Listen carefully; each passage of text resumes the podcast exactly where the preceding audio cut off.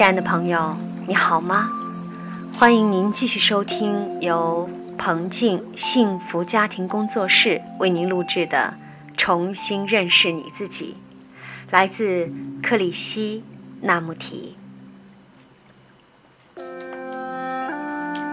第十四章：昨日的重担。在日常生活里，我们极少有独处的机会。即使独自一个人，生活仍然充满各种外来的影响，例如知识、回忆、经验、焦虑、哀伤、冲突等。这使得我们的心越来越迟钝、麻木，就像例行公事一样单调的生活。我们有没有真正的独处过？还是永远随身扛着昨日的重担？有一个有趣的故事：两个和尚从一个村子到另一个村子去，他们在河边遇见一个年轻的女子在哭泣。其中一位和尚上前去问：“哎，这位大姐，您在哭什么呢？”她回答：“你有没有看见对岸的那栋房子？”我今天一大早从那儿涉水过来，没想到河水涨了，附近又没有船，我回不去了。和尚回答：“小问题。”于是他就把他扛在肩上，涉水走到对岸去，然后两个和尚就继续上路了。几个小时以后，另一个和尚实在忍不住，就问道。师兄，你发过誓绝不碰女人的。刚才你的行为已经犯了重戒。你碰那个女人时，是不是有一种快感？这位和尚则答道：“我在两个小时前就把她放下了，你现在还扛着她，不是吗？”哼哼，这就是我们都在做的事。我们随时都扛着自己的重担，怎么也放不下。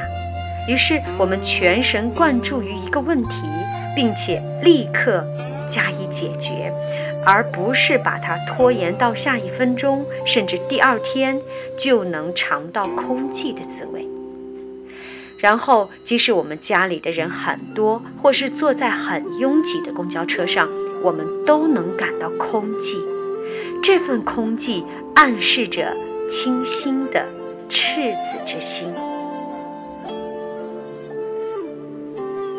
内心享有独处的空间是十分重要的，因为那意味着存在的自由、行动的自由以及任意翱翔的自由。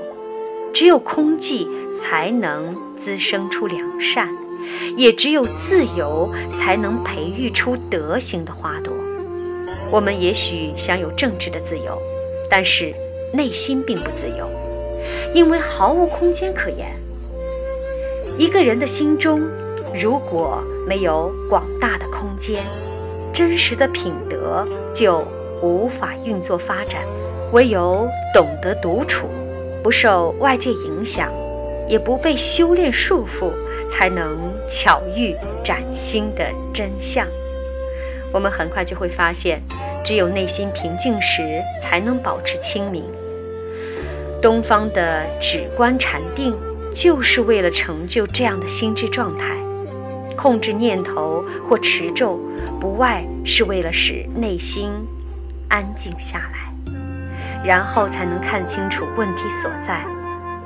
可是，除非一个人事先奠定好基础，能从恐惧、悲伤、焦虑及种种自设的陷阱当中摆脱出来。否则，我看不出他如何能使内心安静下来。这是最难表达的一种境界。我们之间要想沟通，你不只应该听懂我所用的每个字句，同时还要在每个当下的那一刻全神贯注，双方才能在同一层次上交汇。如果你只是按照自己既有的知识、喜好或意见去诠释我所说的话，或是很费力的去想理解这一切，我们的沟通便无法自然形成。一个人如果总想获取或达成一些什么，这种拼命奋斗的态度，对我来说，就是人生最大的绊脚石。我们的教育从小就训练我们去争取成功，我们的脑细胞也跟着制造出成功的模式来取得肉体上的安全感。然而，成就并不能带给我们心理上的安全感。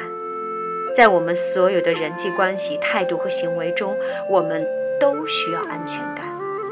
但是我们已经认清，根本就没有安全感这种东西的存在。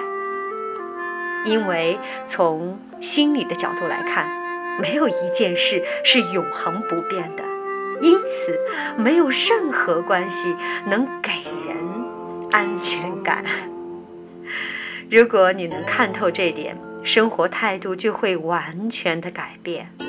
当然，我们都需要房子、食物这些外在的保障，可是心理上对安全感的执着，反而使你无法享受到所拥有的外在保障。空寂是超越意识限制的必要条件，但是怎样才能使那？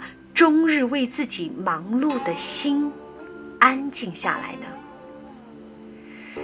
也许我们能训练它、控制它、塑造它，但是这些磨练会使心智逐渐的迟钝，却无法使它安静下来。因此，刻意想要达到无念是没有意义的，因为你。越勉强，你的心就越狭隘、停滞。任何控制或压抑带给人的只有冲突。因此，外在的控制或修炼绝不是真正的办法，而毫无节制的生活也没有价值。我们的生活不断接受社会、家庭、自己的痛苦经验、意识形态与既定模式的锻炼。然而，这些锻炼是最具有破坏性的。真正的锻炼之中，绝对不能有控制、压迫或任何形式的恐惧。那么，这种锻炼要如何进行呢？绝不是先有锻炼而后有自由，自由应该放在起点而非终点。真正的自由乃是从锻炼的强制中解脱出来，能认识这份自由，便是极深的修炼。学习的本身就是修炼，而修炼这个字的根本意思就是。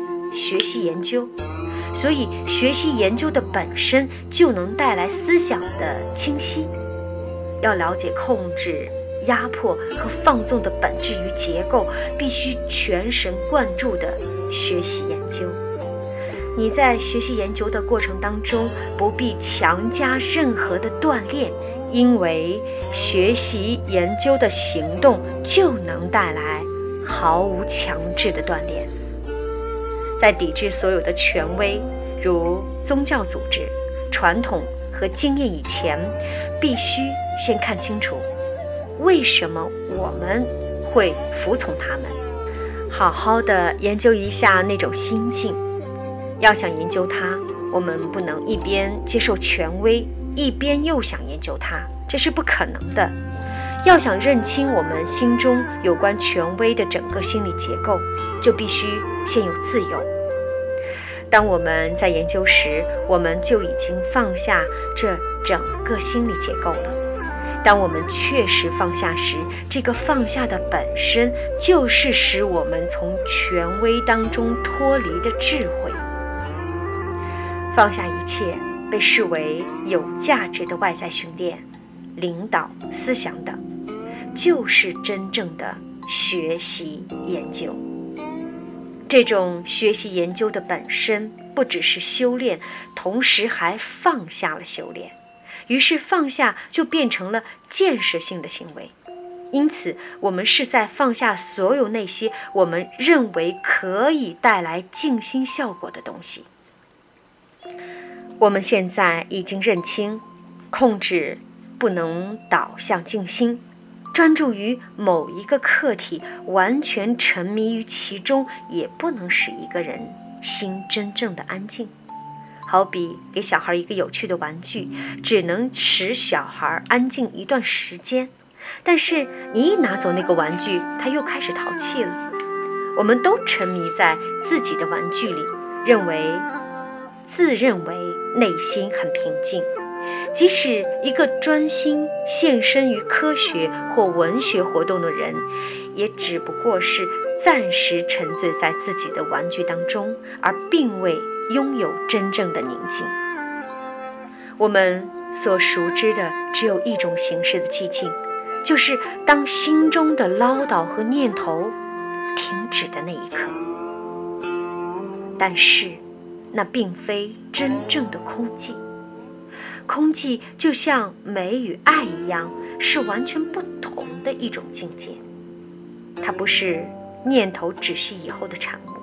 也不是当脑细胞看透所有的心理结构以后所说的“看在老天的份上，你给我静一静吧”，然后制造出来的安静。空气也不是观察者与被观察者合一时的专注状态，虽然在这种状态中已经没有内心的冲突，不过那仍然不是空气。你是否在等着我为你形容空气的真相呢？好加以比较诠释，然后带回家埋起来。然而，空气是无法形容的，能形容的都是一些已知之事。你必须每天都能死于一切已知的创伤、荣辱以及自制的意向和所有的经验，如此你才能从已知中解脱。每天都大死一番，脑细胞才会变得清新、年轻而单纯。但是凭着单纯、清新以及温柔体贴，仍然无法产生爱，因为它们并不是美与空寂的本质。这份空寂和内心停止唠叨的无念是迥然不同的境界，而它也只是一个小小的起步，就像穿过一个小洞。然后才能进入那广阔、浩瀚无量而又超越时间的境界。但是，这种境界是无法用语言形容的。如果你已经全盘了解了知识的结构、快感、悲伤和绝望，而脑细胞也变得平静了，也许你就能突然巧遇那没人可以告诉你，也没人可以毁灭的奥秘境界。这个活生生的心是寂静的，它没有自我的中心点，因此也不受时空的束缚。这无限的心才是唯一的真理，也是唯一的真相。好，亲爱的朋友，这就是我们今天分享的全部内容，来自《重新认识你自己》克里希那穆提。欢迎您选择荔枝电台或者是喜马拉雅去收听，感谢，再会。